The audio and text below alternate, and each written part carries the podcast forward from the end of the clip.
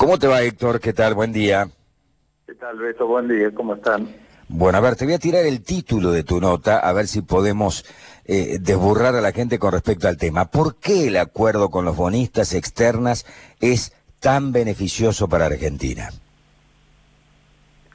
Bueno, yo diría que es beneficioso en tanto y en cuanto que es el primer paso imprescindible que había que dar para poder pensar en una reestructuración total de la deuda que permita despejar el horizonte en cuanto a la posibilidad de poner en marcha medidas de política económica que equilibren primero la situación macro para poder pensar en un plan de desarrollo sustentable.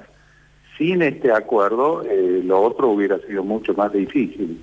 Ese es el gran beneficio intrínseco. Después hay que desmenuzar todas las cuestiones que hay que ir elaborando y desarrollando para que esto que es beneficioso hoy no se convierta en una frustración el día de mañana.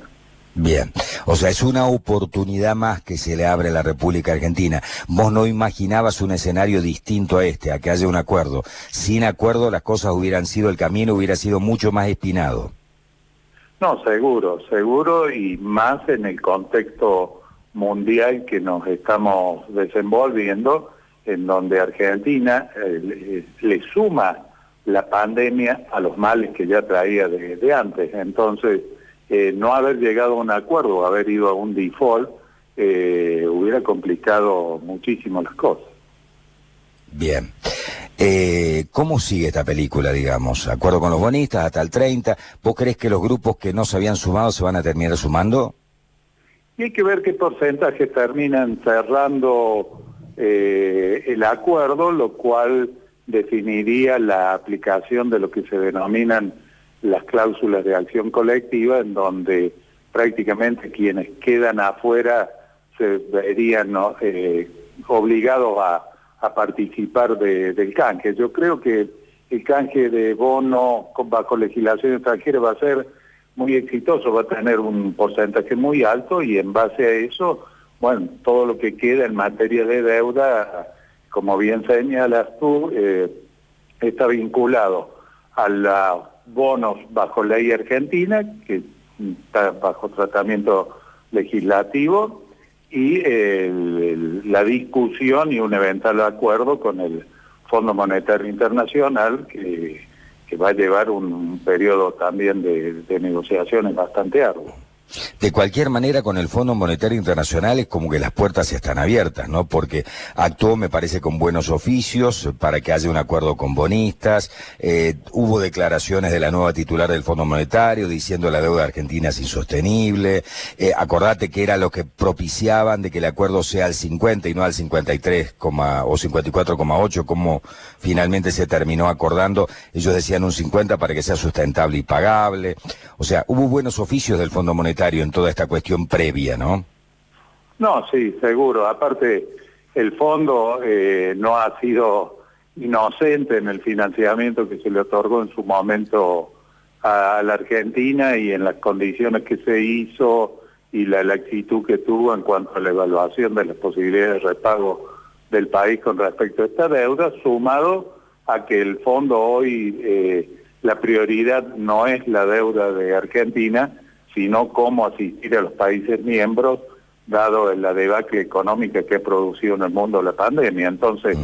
hay un escenario propicio para una negociación en donde sí el fondo va a exigir algunas cuestiones que Argentina va a tener que poner sobre la mesa, vinculados fundamentalmente a objetivos de política económica que hacen a, a la búsqueda del equilibrio fiscal, a la búsqueda de políticas de desarrollo, etcétera. Bien, desde el profesionalismo y el equilibrio que reconozco yo en vos como profesional, esa deuda de donde decís el fondo no estaba ajeno a esa realidad que se tomó en el último gobierno, ¿vos la considerás irresponsable? Yo al menos la, juzgaría como bastante temeraria la forma en que se endeudó al país, eh, dado que no, no se acompañó esa ayuda extraordinaria en materia financiera con medidas de política que cimenten un, un, un programa productivo que genere las divisas genuinamente para poder repagar la deuda. Entonces fue tomar deuda pensando en que se iba a pagar con más deuda y eso sabemos cómo termina. O sea, nos estábamos patinando la ficha que nos estaban prestando y no pegábamos un pleno ni por casualidad, digamos. Y si a jugar de ver las cifras de, de fuga de capitales que hubo durante el periodo y uno le compara con el endeudamiento, eh, prácticamente se ha financiado la fuga de capitales y ha quedado la deuda en el país. Y hacia adelante, ¿cómo ves el camino este de rosas y espinas? Eh, perdón, no, no, te escuché la última parte, Beto. ¿Cómo ves ahora este camino que tenemos por delante, que tendrá rosas y seguramente muchas espinas también? No, seguro, es una negociación compleja a la que hay que sumar las consecuencias económicas y sociales derivadas de la pandemia, en donde va a haber que hacer un fino equilibrio en cuanto a las medidas a tomar para incentivar fundamentalmente la recomposición de la inversión productiva que ponga en marcha el, aparato económico generando bienes y servicios, tanto hacia adentro como bienes y servicios exportables. Ya el propio presidente, cuando habla de cinco puntos vinculados a abundancia de, de reservas, desendeudamiento, equilibrio comercial, equilibrio fiscal y crecimiento productivo, está señalando cuáles serían los objetivos. Ahora falta eh, ver con claridad que se definan las políticas para alcanzar esos objetivos. ¿Y crees que somos capaces de hacerlo? Te digo, en un país a donde nos enteramos el día viernes de la semana pasada que 2.800.000 argentinos cobraron, cobraron el IFE y no les correspondía, lo que significa la friolera por mes de 2.800 millones de pesos. ¿Es capaz un país, digamos, de fijar política para salir adelante cuando le pasa un elefante así por delante del bazar y no lo advierte? Qué gran pregunta la, tuya, Beto. Yo esto lo mm. resumiría en que debemos volver a ser un país donde el imperio de la ley sea el, el objetivo supremo. A partir de allí, todo lo demás puede llevarse adelante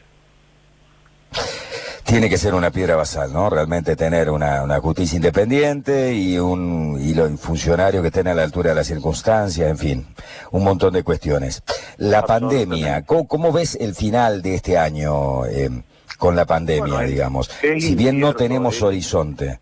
Eh, es incierto el, final del año, eh, si vemos vinculado específicamente a lo que vos señalas de la pandemia, que todavía no se ha producido eh, un aplacamiento de los contagios y bueno, estamos en el momento más crítico, lo cual dificulta el, análisis eh, en, el mediano plazo. Mm, yo creo que, que, bueno, alcanzado ese pico, estabilizada la situación sanitaria, eh, es esperar que comiencen a, a vislumbrarse una suave recuperación. No creo que haya una recuperación en general de la economía eh, abrupta, sino que va a ser por sectores, eh, algunos con más beneficios y otros sufriendo las consecuencias mm, casi terminales que va a tener esta pandemia. Entonces, es un panorama complejo en ese aspecto. Bien. Héctor, te agradecemos muchísimo el contacto telefónico. Muchas gracias. ¿eh? Al contrario, que tengan un buen día. Buen día, buen día para vos.